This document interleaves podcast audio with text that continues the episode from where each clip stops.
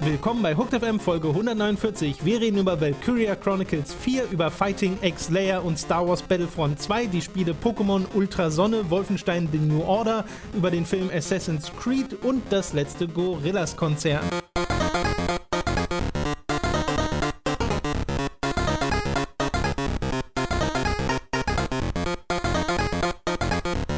Wir begrüßen euch bei einer weiteren Folge Hooked FM. Ich bin Tom und bei mir sitzt wie immer der Robin. Robin, das bin ich. Hallo, das ist Tom.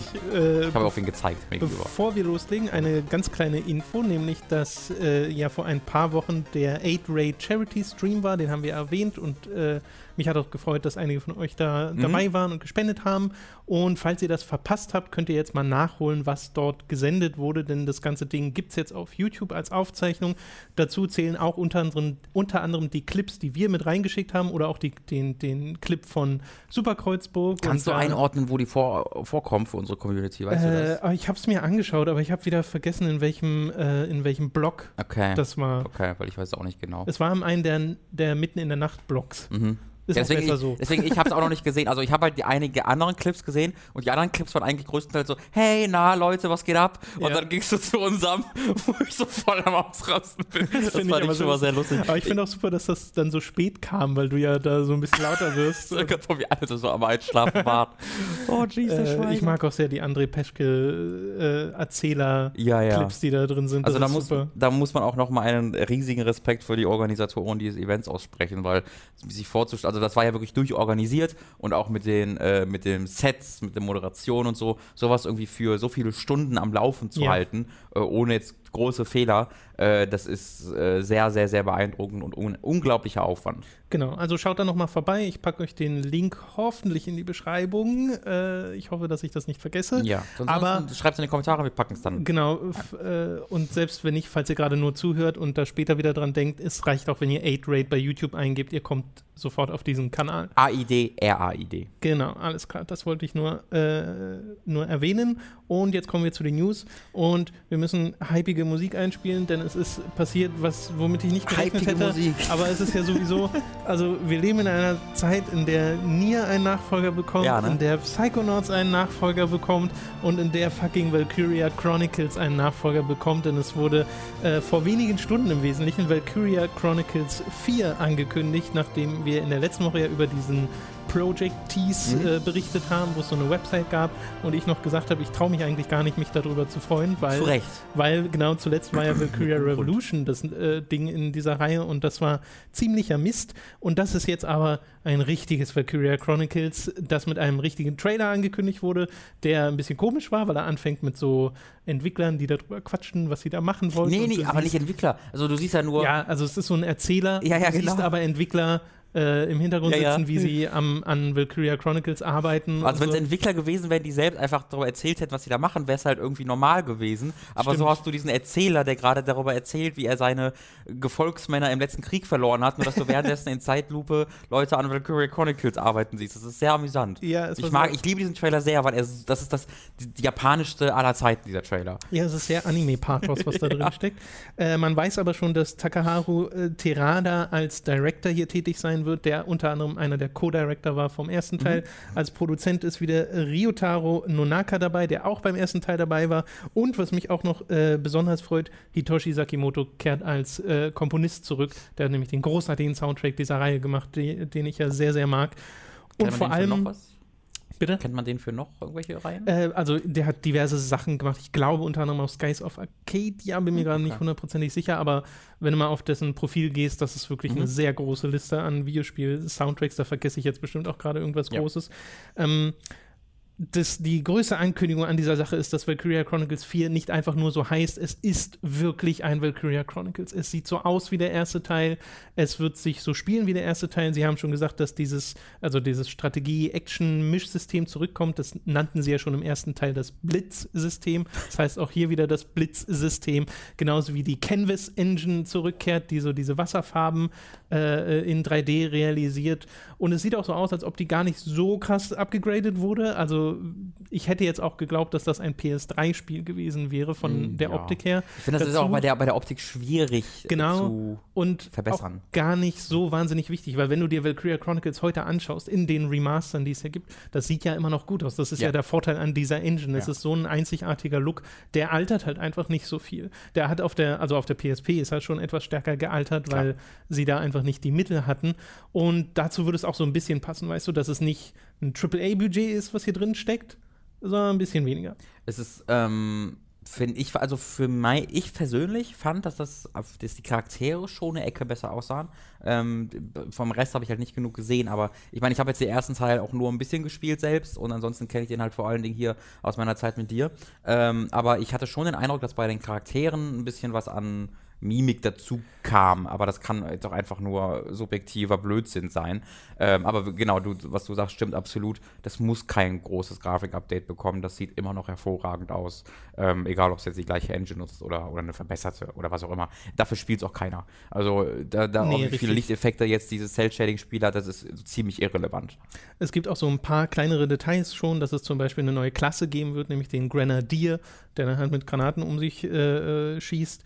Oder neue Fähigkeiten wie den Last Stand, dass äh, Einheiten kurz bevor sie sterben nochmal eine, einen Skill abfeuern sozusagen. Aber wie das im Detail aussieht, das weiß man nicht. Sie sagen auch, dass es die bisher größte Zahl an Einheiten und die größten Maps der Reihe sein wird. Auch das wundert nicht wirklich, weil auf der PSP mussten sie das ja alles sehr zurückfahren, damit, weil einfach äh, aus Speichergründen gar nicht so große Maps möglich waren.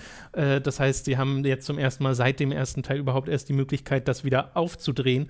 Und dieses ganze Eis-Szenario wird halt neu sein. Was das aber spielerisch mit sich bringt, das äh, weiß ich auch gerade noch nicht. Sie sagen, es spielt zur ungefähr gleichen Zeit des, äh, des ersten Teils und sieht auch stilistisch dem am ähnlichsten, weil ja der zweite und der dritte Teil noch mal mehr in die Anime-Richtung reingegrätscht sind mit diesen 2D-Charakterporträts und so. Das hier sieht wirklich stilistisch wieder genauso Also, aus wie der erste. geschichtlich keine Fortsetzung, sondern. Ähm, naja, also sagen sie nicht so richtig. Sie sagen halt, es, ist, es sind andere Charaktere, die im gleichen Krieg spielen. Okay, also es ist, ich habe es halt, wie gesagt, nie wirklich viel gespielt. Also es ist im Grunde wie so ein Call of Duty, nur mit einer fiktiven Version dieses Krieges, dass du einfach in verschiedenen Orten bist ähm, und dort halt die Geschichten, also das ist jetzt keine großes, ist jetzt kein Wolfenstein, dass du äh, den Krieg als Hintergrund hast und dort eine Geschichte erlebst, die wirklich Fortschritte macht, sondern es ist mehr, Doch, dass dieser doch, doch. bestehende, doch, Es ist schon eher das, was du gerade sagst mit Okay. Wolfenstein. Also das war ja auch das erste Valkyria Chronicles. Der Krieg ist der Backdrop für die Charaktergeschichten Mhm. und so. Spielt aber eben auch eine große Rolle. Und das machen sie hier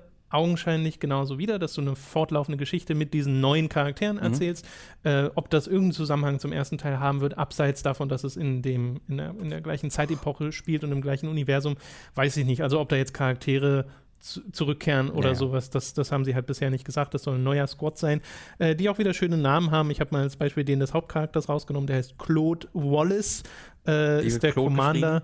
Französisch einfach?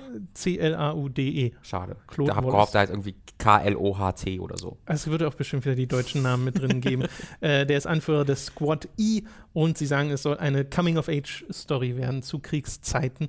Und der Trailer ist ja schon sehr unterhaltsam in der Hinsicht, weil es ja den Anime-Cheese-Faktor schon auf 180 dreht. Ja. Äh, ich, äh, danke für diese Vorlage. In a war across the frigid wastes, it was our friendship that kept us warm.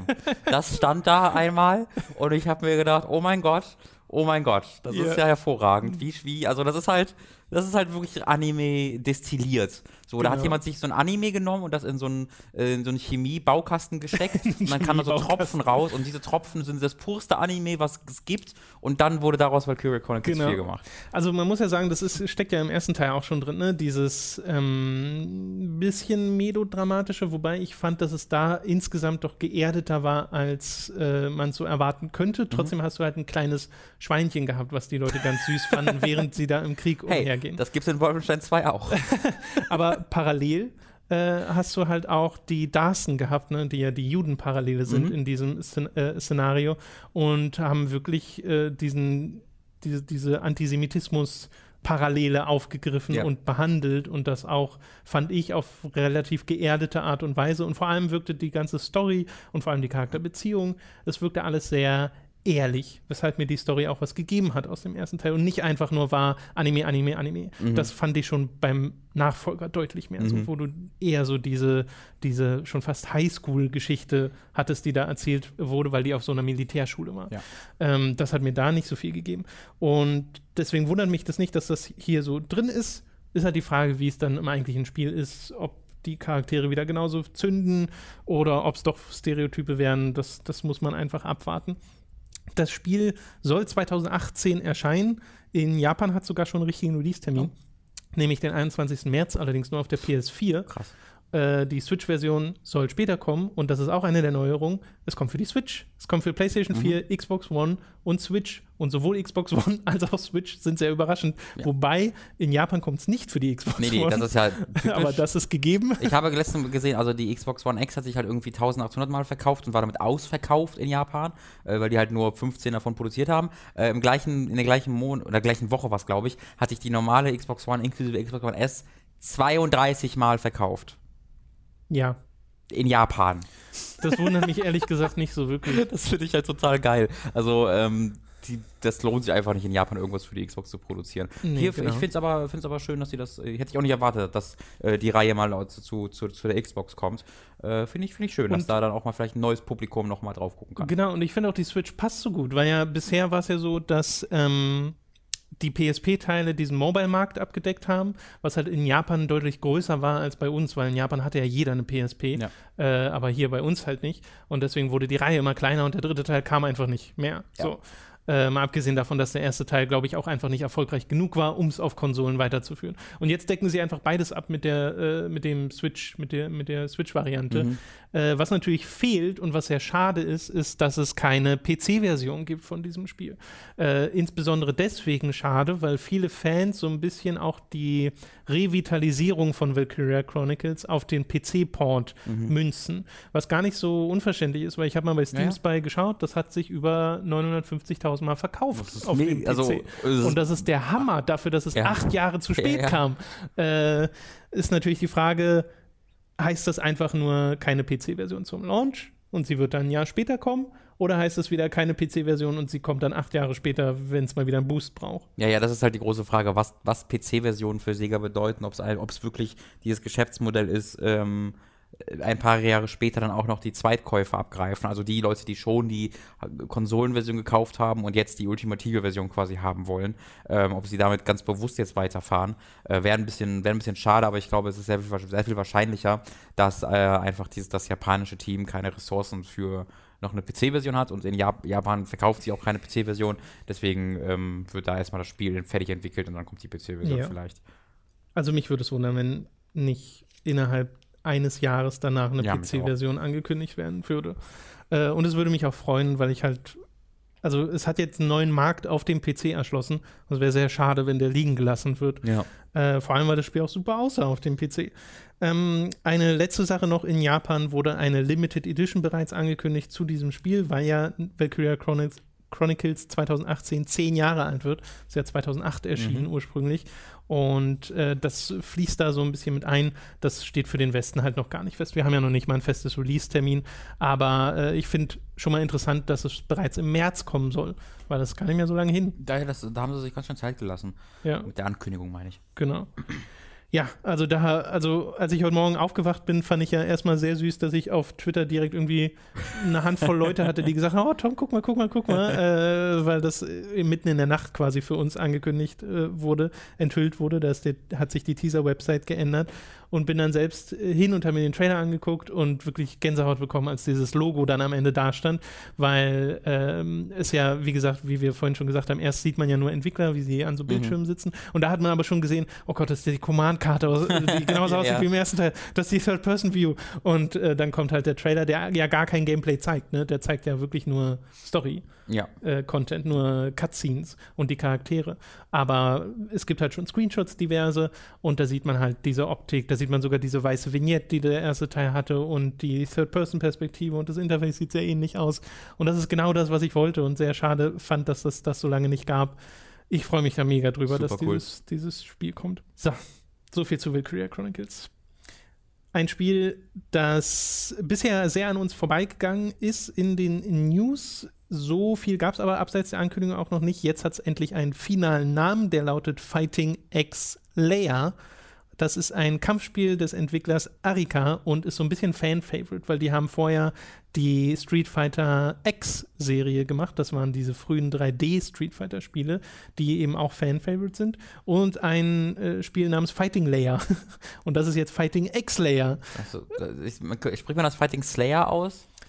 Oh, das ist eine gute Frage. Das, das wäre meine Vermutung, meine Hoffnung. Ich glaube aber nicht. Meine Hoffnung wäre, dass sie das bewusst gemacht haben, damit man es Slayer ausnennen kann. Weil dieses, kann. dieses X ist ja schon sehr bewusst auf äh, die Street Fighter-Spiele angelehnt. Mhm. Äh, soll ab 11. Dezember eine Beta bekommen auf der PlayStation 4 für zwei Wochen mit sechs Kämpfern.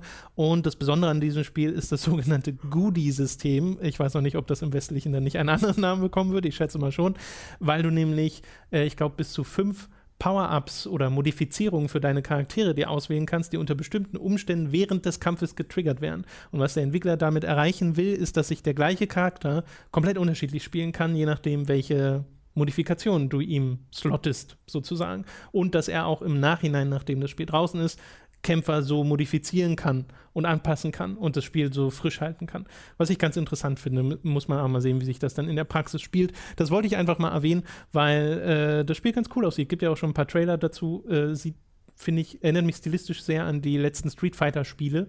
Äh, wird auch mit der Unreal Engine 4 gemacht. Das sieht mhm. also sehr, sehr cool und flüssig aus. Also schaut da mal rein. So, die letzte News, Robin. Jetzt wird es mal ein bisschen ernster. Star Wars Battlefront 2. Was? Ich hasse es! Ach, Alarm! Alarm! Hier wurde Alarm! Holt jemand die Content-Polizei! Genau.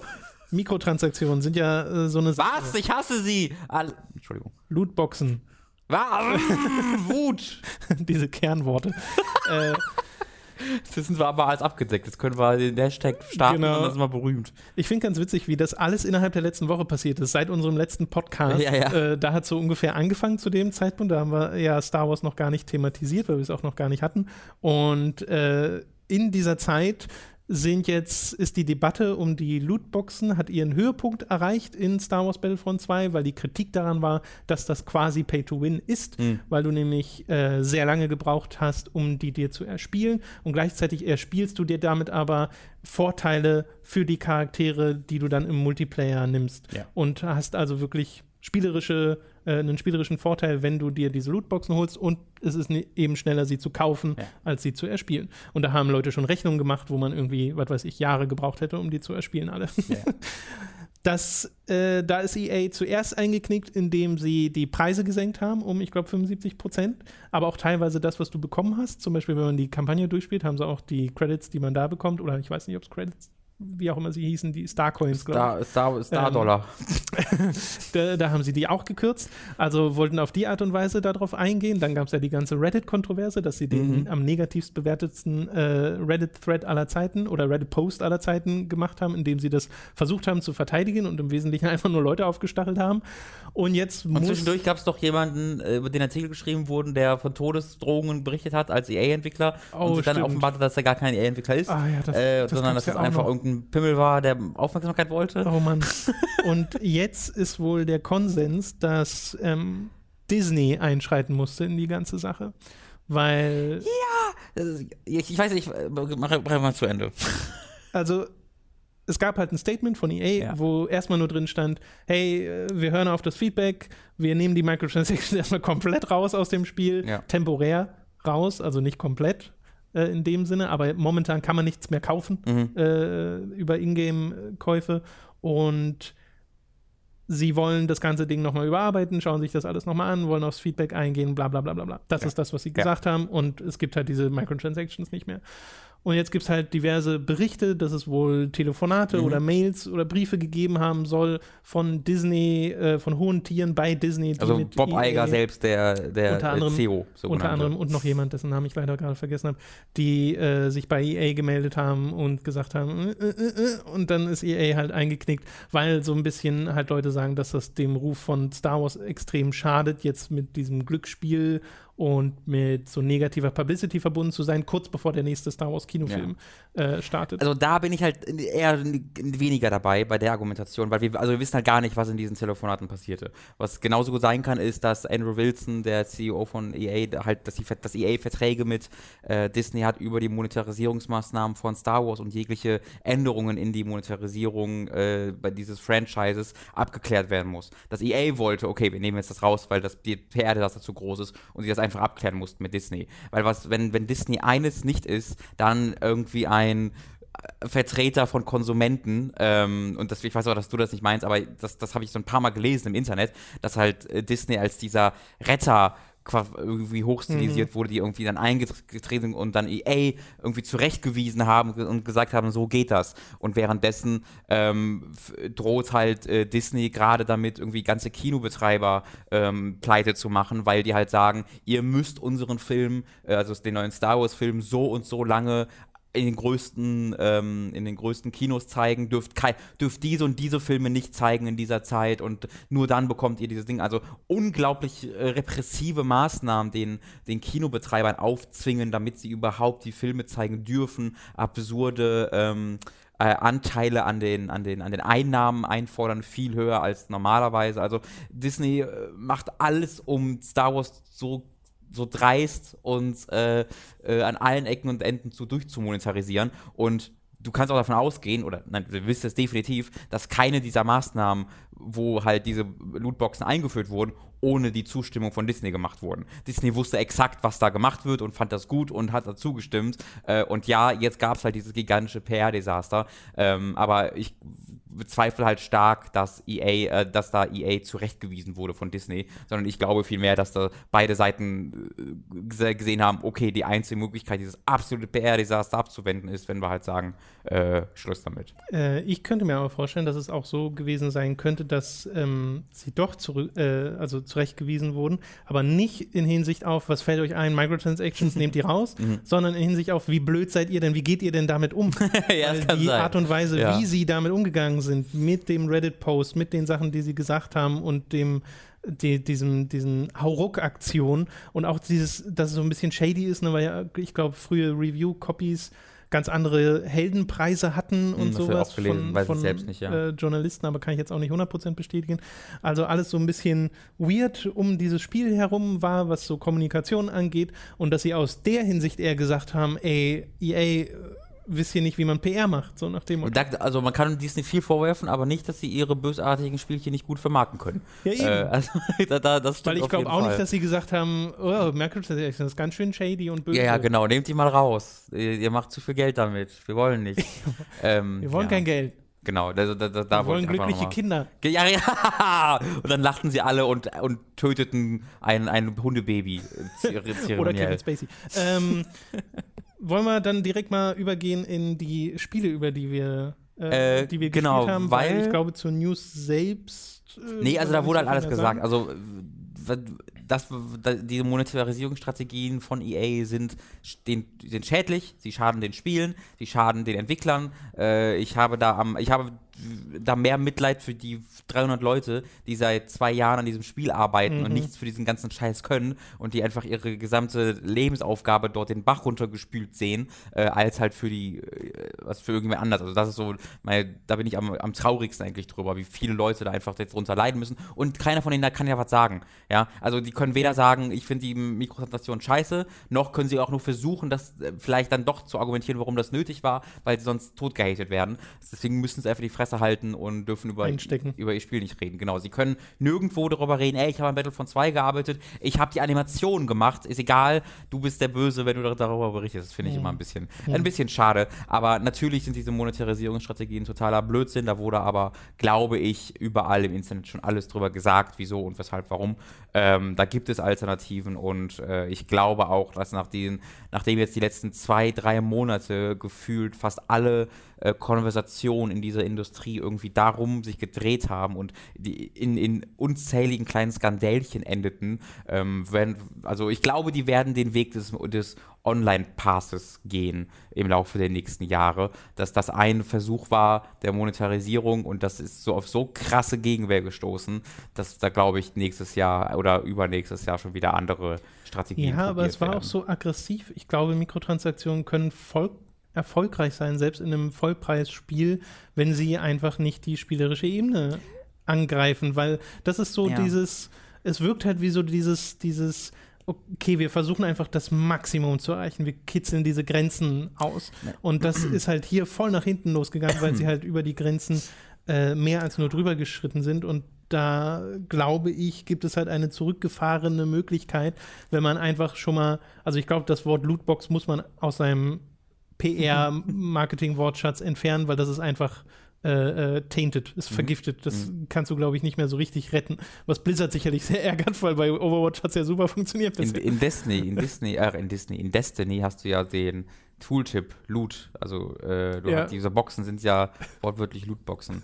ähm, du hast gerade bei, bei dem Wort erfolgreich muss man halt vorsichtig sein, weil es gibt halt keinerlei Zeichen dafür, dass die Sachen nicht erfolgreich sind. Also EA hat auch nicht seine, seine finanzielle irgendwo Voraussicht geändert. Die sagen, wir werden genauso viel machen wie geplant mit diesem, mit diesem Spiel. Ähm, 2K hat vor kurzem erst bekannt gegeben, dass 50% ihrer Gesamteinnahmen mittlerweile durch Mikrotransaktionen hauptsächlich in NBA 2K18 und äh, GTA 5 ähm, gemacht werden. Und NBA 2K18 war eines der Spiele, was sehr scharf dafür kritisiert wurde, wie die Mikrotransaktionen in die Kam äh, Kampagne äh, äh, eingearbeitet wurden, weil ganz, ganz viele der ähm, Möglichkeiten seinen, äh, seinen Basketballer zu verändern, auch optisch, äh, sind halt jetzt hinter diesen Mikrotransaktionen versteckt und ähm, im Gegenzug dafür wurde es wahnsinnig schwierig gemacht, diesen, diesen Charakter, auch die Statuswerte zu verbessern. Also du musst wahnsinnig viel spielen und grinden, um irgendwelche Sachen zu verbessern und freizuschalten, ähm, was in den vorherigen Jahren einfacher war, weil eben die Mikrotransaktionen dazu kamen. Wurde wahnsinnig viel kritisiert. Dieses Spiel ist das erfolgreichste Sportspiel des Jahres und macht unglaublich viel Geld mit seinen Mikrotransaktionen. Ähm, da muss man halt immer gucken, äh, okay, äh, das, das eine ist die PR und das andere ist das Geld. Und da muss man sich halt überlegen, okay, was ist denen jetzt wichtiger?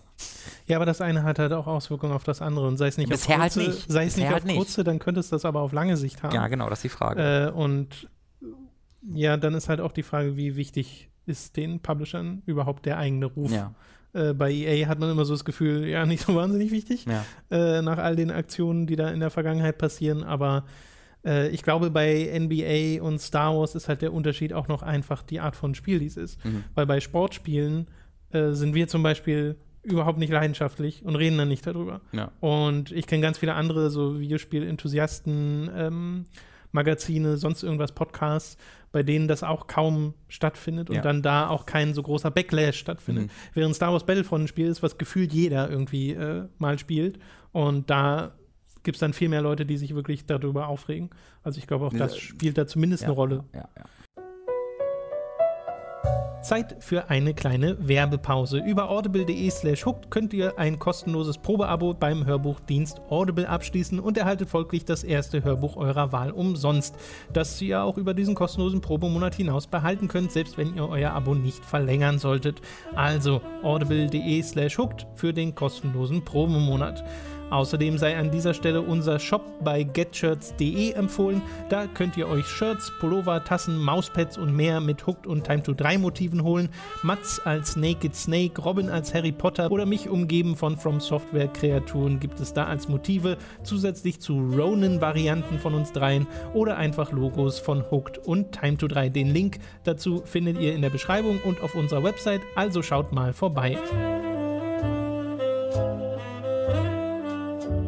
Lass uns doch direkt über Star Wars Battlefront 2 reden, weil wir das ja beide ein bisschen gespielt haben. Ich habe allerdings den Multiplayer gar nicht gespielt, sondern nur die Singleplayer-Kampagne und auch nur äh, so die erste Handvoll von Missionen. Da hast du schon mehr. Ich habe nur ähm, nach Endor gibt es so einen Space-Kampf noch. Äh, den habe ich noch, die ersten drei Missionen waren das, glaube ich, die ich gespielt habe. Dann bist du aber auch nicht viel weniger weit als ich. Ja, ähm, ich habe dann die Mission danach noch gemacht. Und Ja, ich hatte halt nicht so richtig Lust mehr danach, ähm, weil ich fühle mich so in 2007 zurückversetzt, so die frühe Zeit der, der Call of Duty-artigen äh, First-Person-Shooter, wo die KI keine KI war, sondern Moorhuhn und ähm, wo du irgendwo standest und einzeln diese Headshots ab, abgefarmt hast und dann bist du geradeaus den unglaublich linearen Pfad weitergerannt. Das sieht alles sehr, sehr gut aus.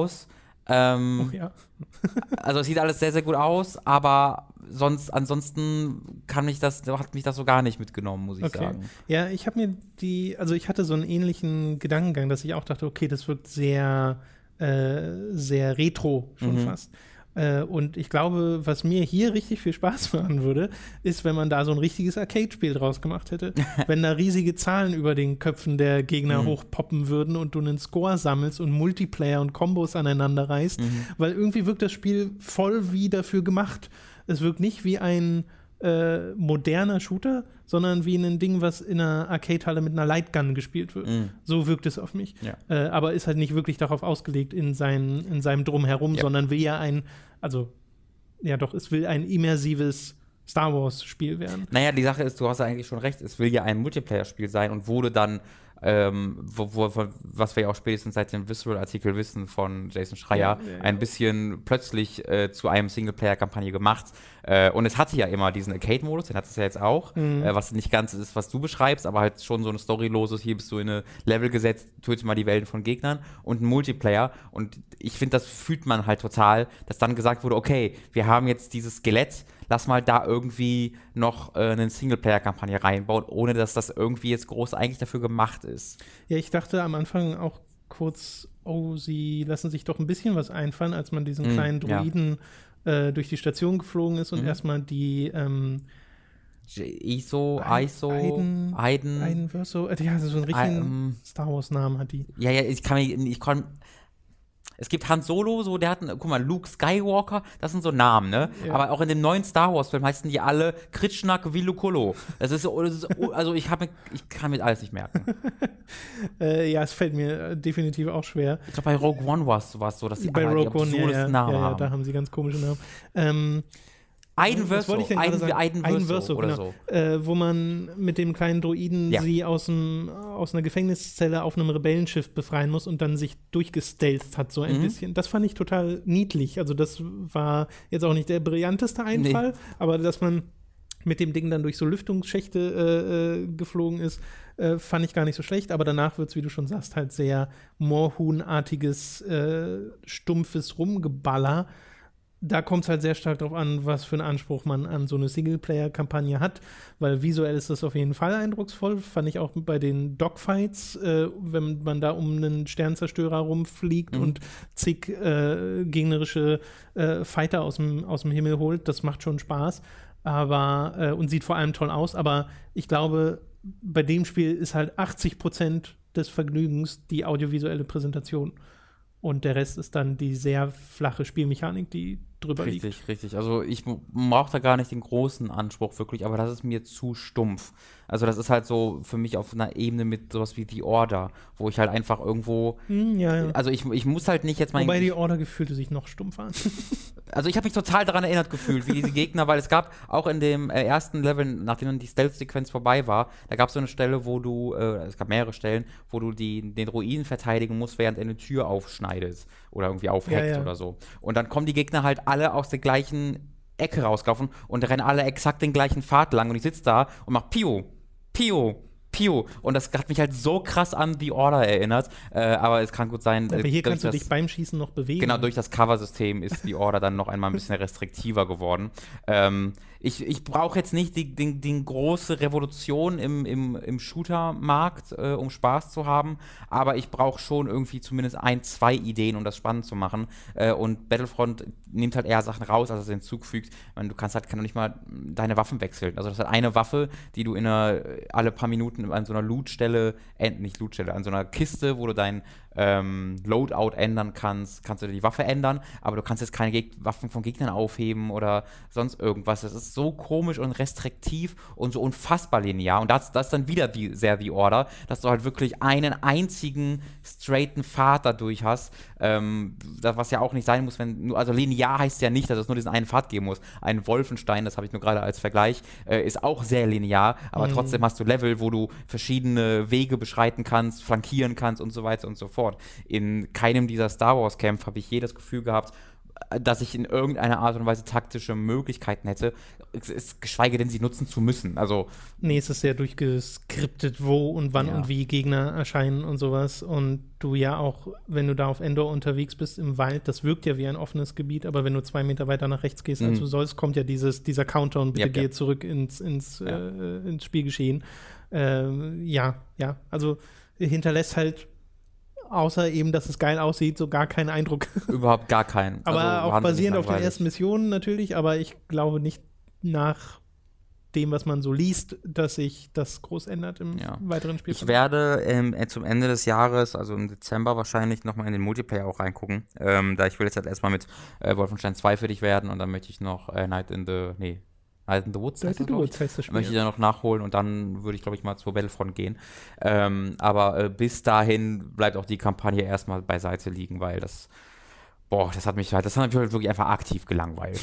ja, das ist das Schlimmste, was so ein Spiel machen kann eigentlich. Ich habe ein wenig Pokémon Ultrasonne gespielt ähm, und mit ein wenig meine ich so die ersten paar Stunden. Also bin noch nicht über die erste Insel hinaus, äh, was das angeht.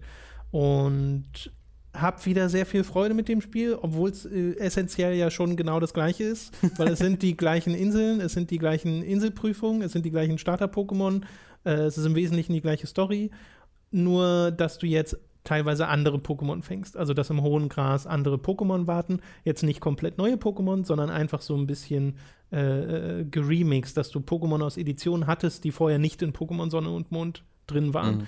Äh, das lässt es schon so ein bisschen frischer sich anfühlen. Du hast auch so ein paar veränderte Cutscenes oder jetzt so eine Mechanik, wo du so Sticker sammeln musst, wo ich noch gar nicht weiß, wozu die gut sind. Äh, auf, jeden, auf, jeden, Fall gibt es jetzt überall in der Welt äh, Sticker, die man äh, sammeln kann.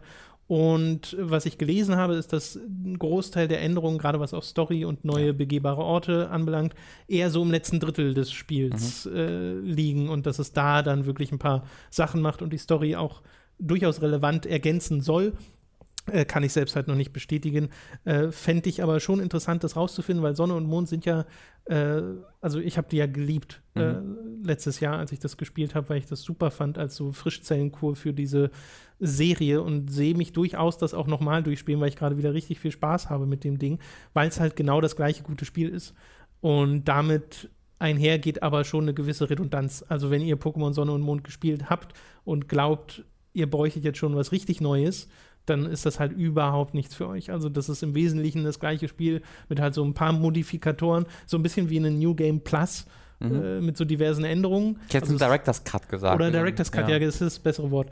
Ähm, und das gibt es ja bei Pokémon schon immer, ne, dass du so ähm, Pokémon Blau-Rot kommen raus und ein Jahr später Pokémon Gelb. Ja. Ähm, oder was war es, Gold, Silber und dann Kristall? Oder was war da die dritte äh, Edition? Diamant, Kristall. Äh, na, Diamant, ist, Diamant und Perl sind wieder eigene und da gibt es dann nochmal eine extra. Dann müsste es Kristall sein, Kann ja. Kann sein, das ist, ist ja auch egal. Jedenfalls gibt es oft diese dritte Edition, die dann so als die definitive Edition gilt, mit nochmal so ein paar Detailverbesserungen. Und die Rolle übernehmen jetzt halt die beiden Versionen hier bei Pokémon Sonne und Mond. Falls man da noch also falls man quasi Sonne und Mond ausgelassen hat, ist das, glaube ich, ein ganz guter Ort einzusteigen. Aber es gibt dann wahrscheinlich auch wenig Gründe, nicht einfach Sonne und Mond zu spielen. Ja, genau. ist dann vielleicht so ein bisschen eine Sache der Präferenz, wenn man sich so anschaut, welche Pokémon sind da exklusiv, welche sind da exklusiv. Und dann wählt man halt danach sein Spiel aus. Oder wenn man halt wirklich sagt, nee, ich will schon die definitive Version der Story erleben, dann kann man halt auch Ultrasonne und Ultramond nehmen. Weil ich fand ja die Story von Sonne und Mond durchaus unterhaltsam. Also sie ist ja an Orte gegangen, die ich nicht erwartet hätte, nachdem ich da angefangen habe. Äh, das wurde ja sogar noch ein bisschen freaky. Ähm, obwohl es halt immer noch diesen sehr kindlichen Ton hat in mhm. seinen Dialogen, äh, der mir manchmal ein bisschen missfällt. Aber ich glaube, viel mehr kann ich dazu gar nicht sagen. Es ist halt nochmal Pokémon Sonne und Mond. Hört euch am besten die Diskussion nochmal vom letzten Jahr an. Ich glaube, das trifft alles hier auch zu. Ich bin gespannt, wenn du das dann wirklich weiterspielst, ähm, wie denn, weil ich habe auch auf Kotaku vor allen Dingen gelesen, dass so die letzten Stunden die Story wirklich komplett anders wird Genau. ähm, und äh, Pokémon anders werden und so. Das fände ich ja interessant. Es ist ein sehr, sehr seltsames Produkt, dieses Spiel. Ja, es hatte vorher auch nicht so wirklich Hype, hatte ich das Gefühl. Ultrasonne Ja, und Ultramond klingt auch ein bisschen albern. Ja. Ähm, wäre das ein Switch-Port, wäre das der absolute Hammer. Ja. Dann würde das gerade durch die Decke gehen, ist es aber leider nicht. Ähm, von Boah, daher. finde ich aber auch enttäuschend, wenn das einfach so aussähe und dann für die Switch käme. Das wäre einfach ein lamer, das wäre ein lames Debüt für ein, ja, das erste Spiel dieser Wahrscheinlich Art. ist das ja der Grund, weshalb es das nicht ist. Ja, ja, aber genau. ich glaube, mir wäre das ehrlich gesagt egal. Also, wenn ich das in HD einfach hätte, mit vielleicht ein paar aufgehübschten Texturen. Boah, ich weiß nicht, ob man das wirklich in HD sehen will. Ich weiß nicht, ob das aussähe. Wei- Meinst du? Ja, ja, es ist doch eine sehr stilsichere Optik. Also hast Naja, du ich so halt die Befürchtung, dass das Ja, ich habe halt, ich habe halt meinen, also ich glaube, da muss halt ordentlich Arbeit ge geleistet werden, weil allein bei meinem, bei meinem größeren 3DS XL sieht das halt teilweise schon ein bisschen weird aus. Ja, aber das liegt, glaube ich, vor allem in der Auflösung. Ja, ja, es kann sein. Wie auch immer, äh, den Switchport kriegen wir eh nicht, deswegen bringt es gar nichts darüber zu Ja. quatschen. Äh, ich bin sehr gespannt, wie das nächste richtige Pokémon aussehen wird, was Same. sie ja wahrscheinlich im nächsten Jahr schon zeigen werden. Ich hoffe wirklich, es ist was Neues. Also ich, ich will- ich will nicht, dass sie revolutionieren, was Pokémon ist. So, ich will nicht, dass sie jetzt alles ändern, aber ich will, dass sie, äh, also, ne, dass sie einfach von, von Null starten. So wie viele, so wie auch einen, ähm, naja, das ist, ist ein großer Schritt gewesen. Aber guck mal, bei Breath of the Wild hast du das Gefühl, haben sie einfach geguckt, wir wollen das beste Spiel machen, jetzt machen wir einfach mal. Äh, und ich würde einfach äh, mir hoffen, dass das der gleiche Startpunkt ist. Dass sie nichts mitnehmen aus dem alten Teil, nur um es mitzunehmen. Sondern sie nehmen vielleicht Sachen mit, weil es funktioniert hat und cool ist, aber dass sie sich ansonsten einfach mal komplett lossagen von allem, was es bisher war und ähm, sagen, okay, wir haben dieses Rundenkampfsystem, wir haben vielleicht eine Struktur mit Orden, wo man in eine Liga ankommt, aber alles andere, Kameraperspektive, Art und Weise, irgendwie, wie die Kämpfe vonstatten gehen, das äh, gucken wir erstmal dann. Das fände ich cool. Den Gedankengang hatte ich auch schon und zwar auch so mit Breath of the Wild im Hinterkopf ähm, und vielleicht so einer offeneren 3D-Welt. ja, wo du vielleicht selber einen. springen oder klettern kannst, wo du vielleicht selbst so erforschen kannst, Abenteuerelemente weiß. dazukommen, wo dir die Pokémon noch dabei helfen könnten. Ja. Äh, aber vor allem auch dahingehend ein Back to the Roots Gefühl, dass sie sagen, wir gucken uns Pokémon Rot Blau an, was da funktioniert hat. Und was ich da halt immer noch super finde, ist ähm, der gesamte Kontext deiner Reise und wie sich dieses Spiel zurückhält mit Sachen, die es dir erzählt. Mhm. Äh, weil es erzählt dir nämlich kaum was. Du startest am Anfang bei deiner Mutter, die sagt dir, hey, du gehst auf dein Pokémon-Abenteuer, oder Professor Eich sagt es ja auch im Intro, äh, Äh, kurz- Professor Eich sagte, ich muss zu deiner Mutter. der dir, kurz, der dir kurz erklärt, was Pokémon sind. Äh, du sollst hier Orden suchen, Pokémon fangen, den Pokédex vervollständigen, that's it. Ja. Viel mehr Erzählung gibt es nicht. Es gibt keine Zwischensequenzen und sowas ging auch gar nicht anders damals, äh, es sei denn mit Textdrops. Ab und zu kommt Gary von oben runtergelaufen. Das ist ziemlich spektakulär. Genau, das ist dann wirklich die größte Inszenierung. Und das fände ich halt nochmal cool, dieses sehr zurückgefahrene, nee, wir erzählen jetzt hier keine epische Geschichte äh, mit Ultra-Pokémon am Ende oder Mhm. Götter-Pokémon oder sonst irgendwas, wobei man die ja gerne haben könnte. Aber ich glaube, man kann sehr gut so diesen magischen Moment aus der ersten Folge Pokémon replizieren in einer vollkommen frei begehbaren 3D-Welt, in der du halt äh, irgendwie aus deinem Haus rausgehst, deine erst, dein erstes Pokémon wählst, äh, ins hohe Gras gehst, deine ersten Pokémon-Kämpfe kommen und du in der Distanz oben so einen golden schimmernden Vogel über dich rüber fliegen siehst, aber noch keinerlei Zugriff Ja. hast und dich fragst, was zum Teufel ist das? Ja. So. Und das, äh, das Potenzial für Magic Moments ist da definitiv da. Das- Wenn ich aber raten müsste, würde ich sagen, es wird schon sehr Ja, die ja. Pokémon Es ist halt, ich, wir sind ja beide jetzt nicht die größten Freunde von, macht mal alle Spiele zu offenen Welten. Ähm, Nee. Die Sache ist, die Linearität gibt, gibt diesem Pokémon-Spiel selbst jetzt relativ wenig, weil das Storytelling hat ja nie davon profitiert. Also es war ja nie so, dass du das Spiel Spiel gespielt hast für seine Story. Nee. Ähm, deswegen da würde halt überhaupt gar nichts verloren gehen, irgendwie bei der Inszenierung. Und äh, deswegen glaube ich halt auch, dass so ein Spiel, jetzt es muss halt kein Breath of the Wild sein, dass du eine riesige Welt hast, die du einfach erkundest, sondern dass man vielleicht das einfach ein bisschen freier gestaltet und äh, eben keinen Fokus mehr auf die Geschichte setzt, sondern einfach auf das Erleben dieser Welt, wie du es Und genau sagst. das ist Pokémon Rot Ja. und Blau. Das, geht, das fängt linear an Ja. und spaltet sich dann aber ab einem bestimmten Punkt, wo du dir aussuchen kannst, okay, gehe ich jetzt nach Lavania, gehe ich nach Fuxania, gehe ich nach Safronia Mhm. Das wusste ich schon einmal, und so. Und äh, da hast du halt die Wahl, welche der Routen du wählst und kannst das Spiel ja durchspielen, ohne jemals im Kraftwerk gewesen zu sein, ohne jemals in der, äh, in der, in den Seeschauminseln Arktos gesehen Mhm. zu haben. Äh, und das ist halt mega cool. Sowas halt in komplett 3D mit guter Grafik, Ja. äh, bitte gerne. Da wäre ich auch sehr dabei. Gut.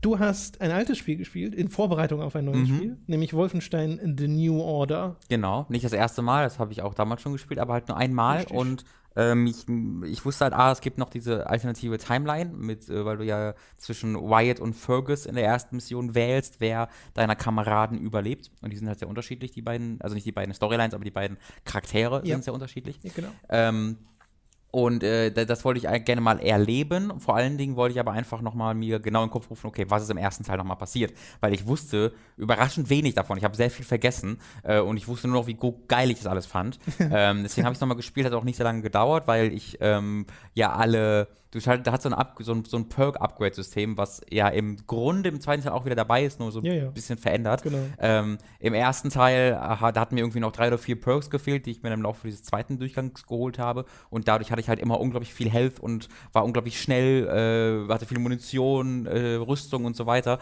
und konnte deswegen auch auf normalen Schwierigkeitsgrad mich durch alles durchpflügen äh, im ersten Teil, was sehr viel Spaß gemacht hat tatsächlich.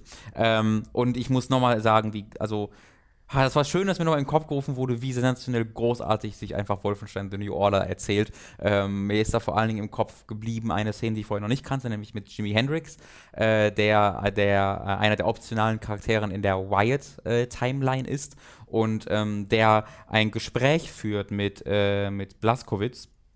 Ähm, das erste Gespräch, was sie insgesamt führen eigentlich, weil Blaskowitz seine Gitarre anfasst und so, ey, Dude, chill mal mit deinem Leben, äh, sagt er dann zum Blaskowitz und äh, dann reden sie halt darüber, äh, warum denn äh, Jimi Hendrix nicht gegen die Nazis kämpft und hier nur Gitarre spielt. So ein bisschen vorwurfsvoll ist der äh, Blaskowitz dabei. Und äh, er sagt halt so, Digga, ich kämpfe schon seit irgendwie ich äh, denken kann gegen, gegen die Nazis und nur früher wart ihr die Nazis. Hat er sagt er zu ihm und Ja, redet- ja. spricht darauf halt auf die äh, Segregation an, die halt in den Vereinigten Staaten gab. Er gibt halt Beispiele, ne, wie er früher irgendwie in einem Fa Freizeitpark war oder in einer Kirmes und halt keine Bonbons kaufen durfte, weil das nur für Weiße waren. Äh, und solchen Beispiel sagt er halt und dann er sagt halt wirklich den Satz, äh, back then you were the Nazis. Äh, und das war halt so, wow, Alter, was dieses Spiel alles macht. Was mir nochmal in die Erinnerung gerufen hat und das macht ja auch der zweite Teil, das weiß ich schon, ohne ihn jetzt weit gespielt zu haben. Ich habe die ersten zwei Stunden, glaube ich, gespielt vom Achso, aber du Teil. hast schon gespielt. Mhm. Okay. Hm. Ähm, aber ich weiß ja, dass der zweite Teil was macht, was so ziemlich kein anderes Videospiel macht. Äh, und das ist den Kampf gegen Nazis oder gegen Faschismus im Allgemeinen nicht gleichzeitig zum Patriotismus zu machen.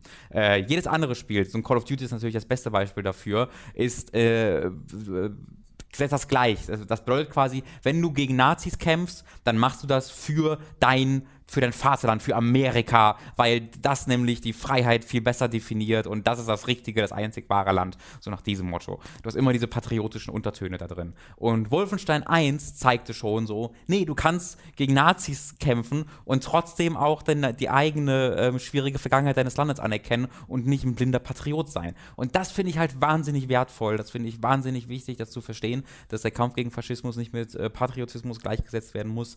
Äh, und da freue ich mich drauf zu erleben, wie das der zweite Teil noch alles präsentieren wird. Da habe ich jetzt die ersten, gesagt, zwei Stunden ungefähr gespielt. Das Intro ist der absolute Oberhammer. äh, und damit meine ich die, eigentlich die gesamte erste Stunde. Das ist so eine What the fuck Moment nach dem anderen. ähm, ich glaube, mein Lieblingsmoment ist ein glaube ich, einer, der bei vielen untergehen wird. Oder ich weiß nicht, ob den andere auch so geschockt haben wie mich. Ähm, zwei Momente. Einmal Moment im Intro, äh, wenn du durch dieses U-Boot fährst. Äh, da gibt es so eine Todesfalle, wo Nazis immer reinlaufen, äh, die automatisch aktiviert wird. Und du hast halt ein Gespräch von zwischen zwei Leuten, die dann reden und im Hintergrund du, wie die ganze Zeit Nazis in diese Todesfalle rennen. Äh, so blind. Und am Ende dieses Gespräches hast du einen so einen Nazi, der sich so umguckt und so auf Zehenspitzen ganz vorsichtig da durchläuft. Zum Beginn explodiert er halt auch. Das war so ein Hidden Gag im Hintergrund, wo ich laut lachen musste, Den wie er so versucht, sich da durchzuschleichen. Ähm, und dann gab es halt den ersten Stealth-Kill. Also Ja. du bekommst so eine Rüstung und machst diesen ersten Stealth-Kill und dem explodieren einfach die Beine weg. Da habe ich wirklich pausiert und so fug, laut ausgeatmet danach, Ja, weil ich ja. das so stark fand. Es gibt witzigerweise die Kritik am zweiten Teil, dass da schon so ein bisschen Patriotismus mit Mhm, steckt. okay. Mal sehen, wie du das dann siehst, wenn, wenn das, wenn das, wenn es durch hast. Mhm. Ähm, was ich übrigens an diesem Intro, äh, wo man wirklich im Rollstuhl unterwegs ist, beeindruckend fand, ist, wie gut sich ein Spiel, wie gut sich dieses Spiel spielt in dieser Rollstuhlsteuerung, wie Ja. sie eine eigene Rollstuhlsteuerung gebaut haben, die wirklich nicht eine konstante Beschleunigung ist, sondern immer Ja, dieses ja. Beschleunigen, wenn er das Rad Super halt gut. dreht. Also das wird da so simuliert. Ähm, da dachte ich mir so, okay, so ein, so ein Spiel, wo der Held ein Rollstuhlfahrer ist, scheint gar nicht so unmöglich zu sein. Ich glaube, wir hatten noch gar nicht vor allzu langer. Zeit ausgehend von äh, The. Wie heißt das Dark Souls-Spiel nochmal? Von, Hä? dem von, von The Search. Deck 13, The Search. So. Ausgehend von The Search Genau. hatten wir, glaube ich, dieses Gespräch äh, schon mal, Ja, wo wir, wo wir irgendwie zum Schluss gekommen sind. Warum gibt es eigentlich keine Spiele, wo man halt Leute im Rollstuhl spielt? Weil im Grunde ist jetzt auch nicht so viel anders, als dass du läufst. Äh, und das Spiel hat das, also jetzt Wolfenstein, das Intro zeigt das halt wunderbar. Das geht schon. Ich glaube, den Satz würden einige Leute schon ein bisschen. Nein, Äh. ich, ich meine allein aus spielmechanischer Sicht. Ja, ich ich meine nur, dass, dass du halt mit dem linken Stick nach vorne und hinten gehst Ja, ja. und mit dem äh, rechten Stick dich halt umguckst. Ähm, das geht aus spielmechanischer Sicht eigentlich auch Ja. sehr ähnlich, nur du musst dir halt Sachen mit dem Leveldesign einfallen lassen, was ja dann auch The Wo- Wolfenstein sehr gut gemacht hat. Ähm, also da freue ich mich drauf, weiterzuspielen. Was ein bisschen seltsam ist, wo ich ein bisschen enttäuscht von bin bei Wolfenstein 2, ist, dass das ein bisschen mehr Framerate-Probleme auch auf der Xbox One X hat, immer mal wieder. Also die Zwischensequenzen ruckeln ab und zu mal so kurz. Ich schätze mal, weil eine Ladezeit im Hintergrund äh, vonstatten geht. Äh, und ganz, ganz selten auch im Gameplay selbst. Das bricht da nicht ein, aber du, merkst, Also- dass es nicht so komplett flüssig ist. Im, Im Gameplay ist mir auch aufgefallen, gerade wenn mal so ordentlich was los ist, dass du dann, da, da fehlen einfach so, ein, da droppt es einfach ein paar Frames und Ja. das merkt man dann so ein bisschen, weil es sonst ja mit 60 Frames die Sekunde läuft. Mhm. Äh, an die Cutscenes kann ich mich gar nicht so sehr erinnern. Vielleicht bin ich das schon so gewohnt von Videospielen inzwischen, leider, Bin ich dass auch, die ja. Zwischensequenzen haben, die dann einfach so ein bisschen stocken. Ja, bei so einer Kamerafahrt ruckelt so Genau, ein ich habe Assassin's ja. Creed Origins auch angefangen, was auch mit einer äh, Mhm. 1080p Ja. nicht sonderlich gut gerenderten Cutscene anfängt und die ruckelt dann auch so ein bisschen Ja. rum, wo ich mir denke, das ist das Erste, was ich von eurem Spiel sehe und das Ja. ist dann eine ruckelnde Cutscene. Ja, das ist, glaube ich, das, das ist mir so aufgefallen, weil ich halt den ersten Teil vorher gespielt habe und zumindest auf der X läuft die halt komplett flüssig, äh, die Zwischensequenzen die laufen flüssig. Ich, das ist das Weirde. Ich weiß es nicht genau, ich schätze schon. Sie sahen nicht so gut aus wie im zweiten Teil jetzt, weil die, die sehen wirklich wahnsinnig gut aus. Mhm. Ähm, aber ich glaube schon, was, so- was mich wirklich ein bisschen stört, ist, wenn du im zweiten Teil irgendwie ein Level beendest oder so und dann die X-Taste hältst, um das zu beenden, gibt es immer so eine dreisekündige Mhm. Pause, bis die Mhm, Zwischensequenz ja, ja. startet. Das alles gibt es halt im ersten Teil gar nicht. Also da drückst du den Taster und sofort passiert äh, dieser Übergang und Ja. auch die Zwischensequenzen sind dann komplett flüssig. Das ist ein bisschen schade, dass es diese kleinen Problemchen hat, aber es sind wirklich Problemchen. Also es ist jetzt kein riesiges äh, Ruckelfest. Nee, auf der Ex super aus. nicht. Ja. Ich fand das ein richtig, richtig gut aussehendes Spiel. Ja, also wenn man vor allen Dingen bedenkt, dass es mit 60 Frames Ja. läuft, das ist äh, sehr beeindruckend. Sehr schön. Ja, Dann hören wir wahrscheinlich ähm, nächste Woche, denke ich mal, äh, äh, deinen ich Eindruck zu da schwer von 2. aus, ja. Dann gibt es, glaube ich, nur noch eine Sache auf, unserem, äh, auf unserer Podcast-Liste für heute. Nee, zwei Sachen.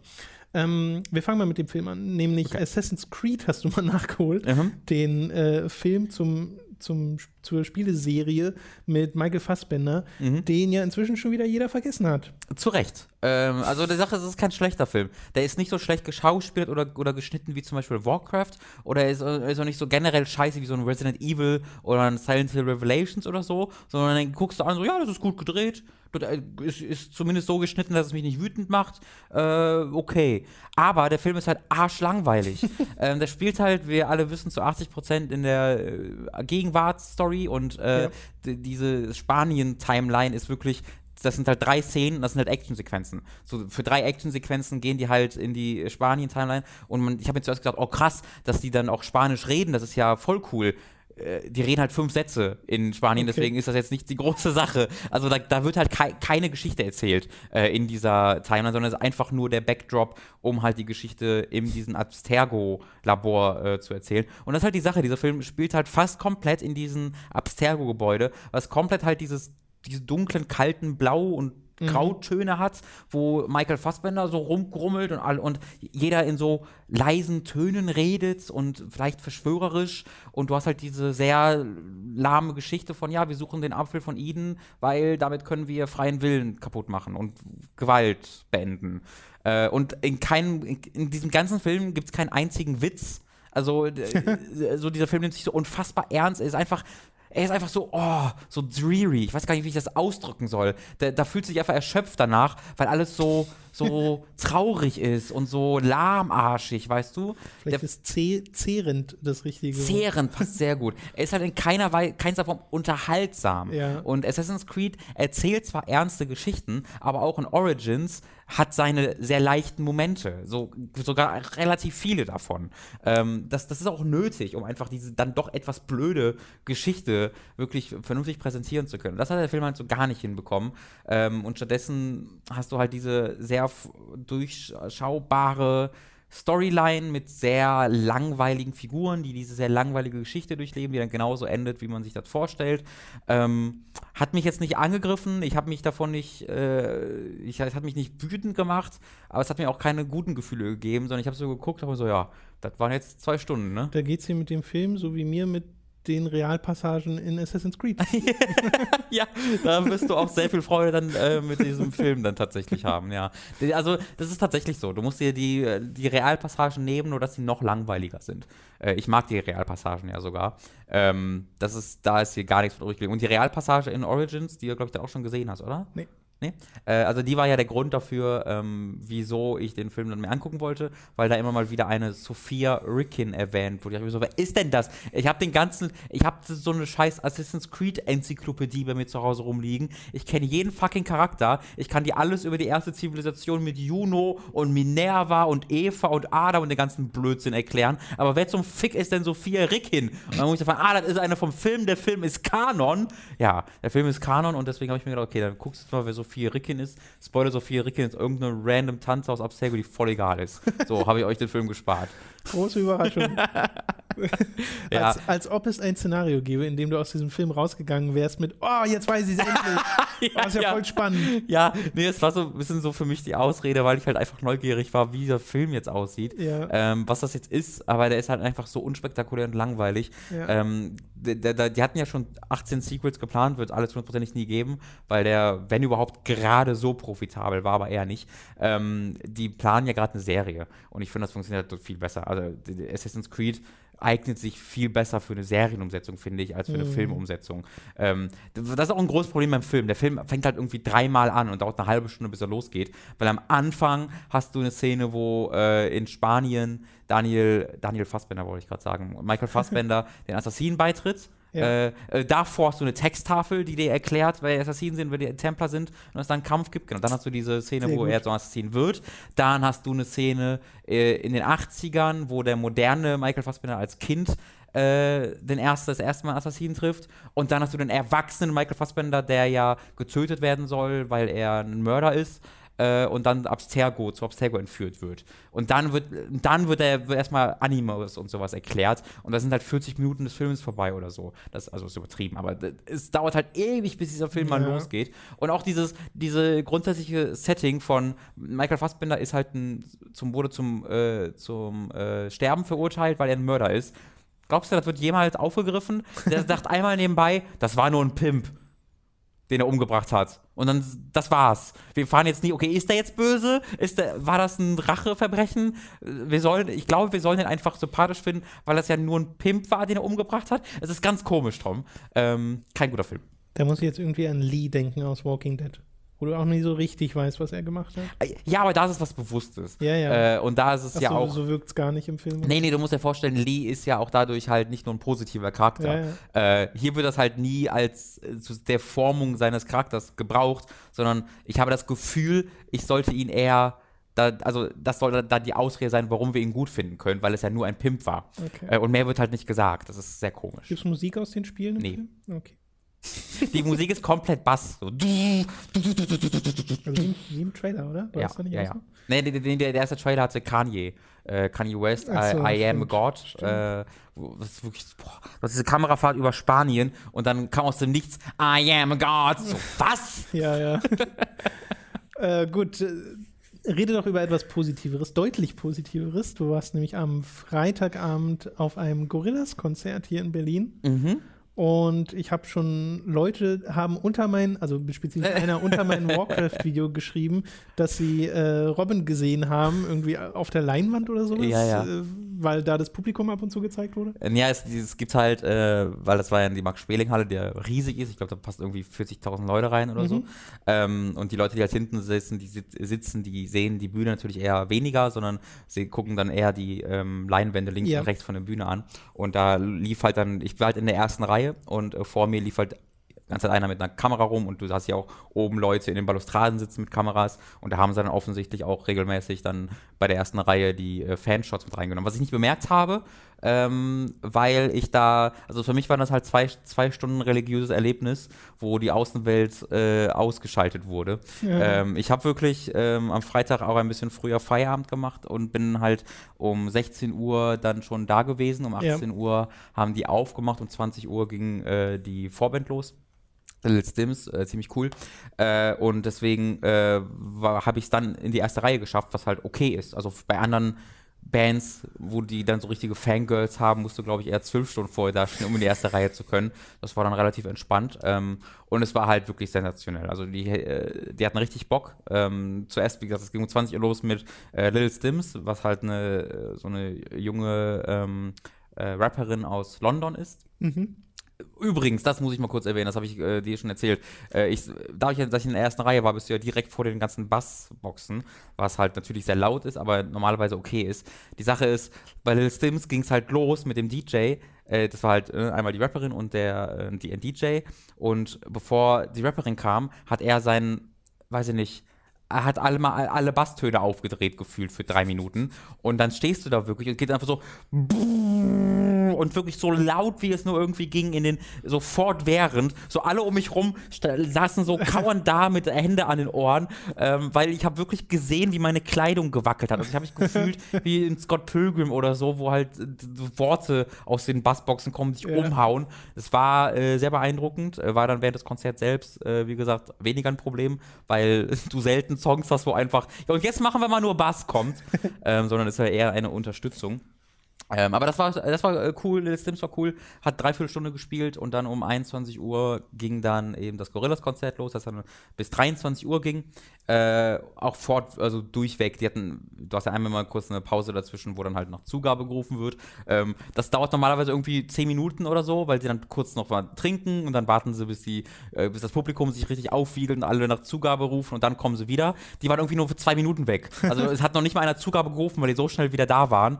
Ähm, man hat aber echt gemerkt, wie sie, wie sie Bock hatten. Und das ist jetzt, cool. das ist halt nicht selbstverständlich bei so einer Welttournee, die jetzt ja auch schon ein paar Monate dauert. Mhm. Ähm, die machen das ja wirklich jeden Tag oder manchmal auch nur jeden zweiten Tag, seit Monaten äh, diese, diese, ähm, diese, dieses Konzert. Da könnte ich es schon verstehen, wenn du auch einfach mal einen Abend irgendwie weniger Energie oder sowas hast. Aber das hat sich angefühlt wie das erste und letzte Konzert, das, das, das, das sie geben. Ähm, großartig. Hat unglaublich viel Spaß gemacht. Äh, ich habe mir meine Hose zerstört dabei, ich weiß nicht wie, aber irgendwie habe ich meine, meine Tasche zerrissen. Also ich quasi, wenn ich jetzt in meine Tasche greife, meine Hosentasche, dann komme ich, gehe ich quasi durch bis zum Bein, weil die kaputt gerissen ist. Ich weiß nicht, wie ich das geschafft habe, aber ich bin halt viel gesprungen, vermutlich dadurch. Meine Hosen sind es nicht gewohnt, dass sie Belastung ausgesetzt sind äh, und deswegen ist sie dann spontan äh, zerrissen.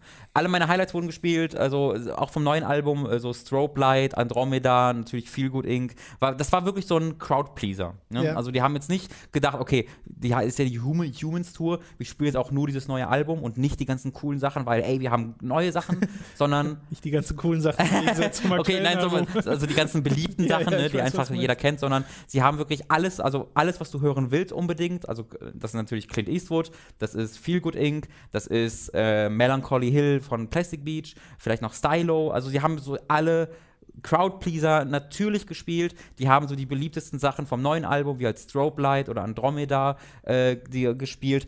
Es gibt einen Song, den ich nicht besonders mag vom neuen Album, das ist äh, Sex Murder Party.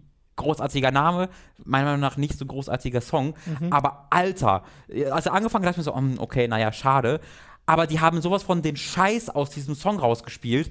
äh, die sind, sind irgendwie sieben Minuten, weil sie so unfassbar da abgegangen sind bei. Du musst dir da vorstellen, das ist ein sehr ähm, also das wird zu einem sehr lasziven Song. Heißt ja schon Sex Murder Party. Mhm. Und da hast du einfach einen, einen, einen, einen, Rapper, der dann halt davon berichtet, wie er diese Sex Murder Party hat und macht das auf eine relativ laszive Art und Weise. Und da kam halt einfach er auf die Bühne, komplett in so einem goldenen Hosenanzug äh, mit einer schwarzen Latex, Latexmaske, hinter der man sein Gesicht nicht gesehen hat. Und diese Latexmaske hatte goldene Dreads.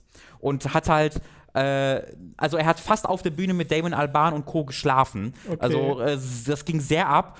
Dann klettert er auf die Balustrade und macht halt mit den Fans rum, strippt halb auf der Balustrade und äh, ich meine, ich kenne ja den Song und ich weiß auch, wer der Rapper ist, aber ich glaube, das ist halt so ein kleiner Aha-Moment, wenn das dann, wenn er sich offenbart, ist halt ein Kerl, weil er halt sehr feminin die ganze Zeit sich gegeben hat. Aber unglaublich geile Performance, also der ging einfach so krass ab.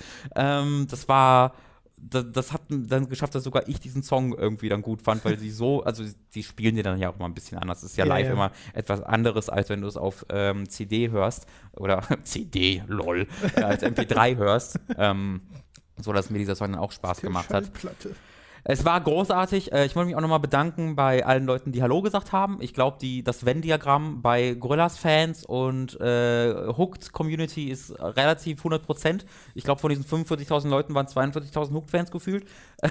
Hm, ja, kommt hin. ja, ne? Also, also, es haben wirklich ein paar Leute Hallo gesagt. Es hat mich sehr, sehr gefreut. Äh, fand, ich, fand, ich, fand ich wirklich super. Hab danach noch den Dominik getroffen von Giga früher und nochmal liebe hm. Grüße an dich. Waren mit ihm immer eintrinken.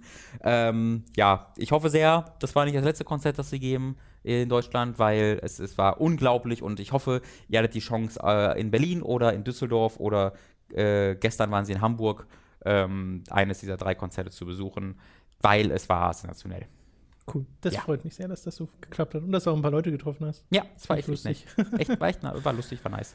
Sehr schön. Alles klar, dann äh, sind wir, glaube ich, mit den großen Themen durch für diese Woche und äh, kommen natürlich noch äh, zum zweitbesten Feature nach Robins famosem Formel 1 Fest, das bestimmt irgendwann weitergeht. Ich glaube, nächste Woche ist das vorletzte Rennen. Ja? Glaube ich, glaube ich. Okay. Glaub. Nee, nee, Brasilien war schon. Ich glaube, nächste Woche ist das letzte Rennen in Abu Dhabi. Oh, krass. Ja. Wenn ihr auf patreon.com slash hook geht, könnt ihr uns monatlich finanziell unterstützen. Ab 5 Euro bekommt ihr da bereits Zugriff auf unsere exklusiven Inhalte. Mit nächster Woche meine ich dieses Wochenende. Nur das Ach so, die Berichtigung. Äh, Ron hat sich gerade aufgeregt gemeldet. äh, bekommt ihr Zugriff auf unsere exklusiven Inhalte. Gerade läuft äh, nach wie vor Praise the Casual. Äh, Robins Bruder Tom ist inzwischen beim Capra-Dämon angeschaut. Falls ihr sehen wollt, wie er ihn ein bisschen vernichtet, und ich lasse jetzt mal offen, wer wen, äh, dann schaut da mal rein rein. Und ich möchte ankündigen, die nächste Folge wird oh ja, was ganz die Besonderes. Die habe ich schon gesehen. Ähm, das ist das so, das habe ich Robin schon gesagt. äh, das ist so eine der Folgen, bei der so Gespräche geführt werden, wo ich mir denke, eigentlich ist es ganz gut so, dass die dass das über Patreon nicht so viele Leute mitbekommen. Ja, es war, ich habe überlegt, ob ich es rausschneide, aber ich dachte mir, nee, das ist zu gut, das kannst du nicht rausschneiden. Aber es ist auch das beste Telefonat mit drin, das jemand mhm. geführt hat. Ähm, genau, das gibt es da ab 25 äh, Euro slash Dollar im Monat. Werdet ihr zu den Podcast-Produzenten und äh, ihr werdet im Podcast genannt, so wie jetzt die folgenden Podcast-Produzenten: Noritz, Michael, Geribor, Markus Ottensmann, To Be Chicken, Hauke Brav, Julian Selke, Schnabeltierkrieger, Lars D. Ace, Nathalie Brosso, Pavor Dionus, McLavin 008, Fabian Büter, Narogard, Rose New Dawn, Lisa Willig, Spontanjain, Django Fett 1, Max Geusser, Thomas Katzke, Dagoon, Zombie und Wintercracker, Günni, Maudado, Stefan T-Bone, Autaku, Eisenseele, Andreas K., Lennart Struck, Oliver Zirfers, Christian Hündorf, Julia Marinic, Lignum und Simon Dopicai. Da waren noch ein, zwei neue dabei, das habe ich da sofort mitbekommen. Vielen Dank an die Podcast-Produzenten. Ja, und ich habe die Reihenfolge mal geändert. Was, Tom? Äh, ja, krass. Ne? Craziness. Ne? Ich, oh Gott, einfach, das ist anders. Einfach mal durchgemischt. Das ist nicht der Podcast, den ich lieben gelernt habe. das sind nicht die Podcast-Produzenten, die ich mag.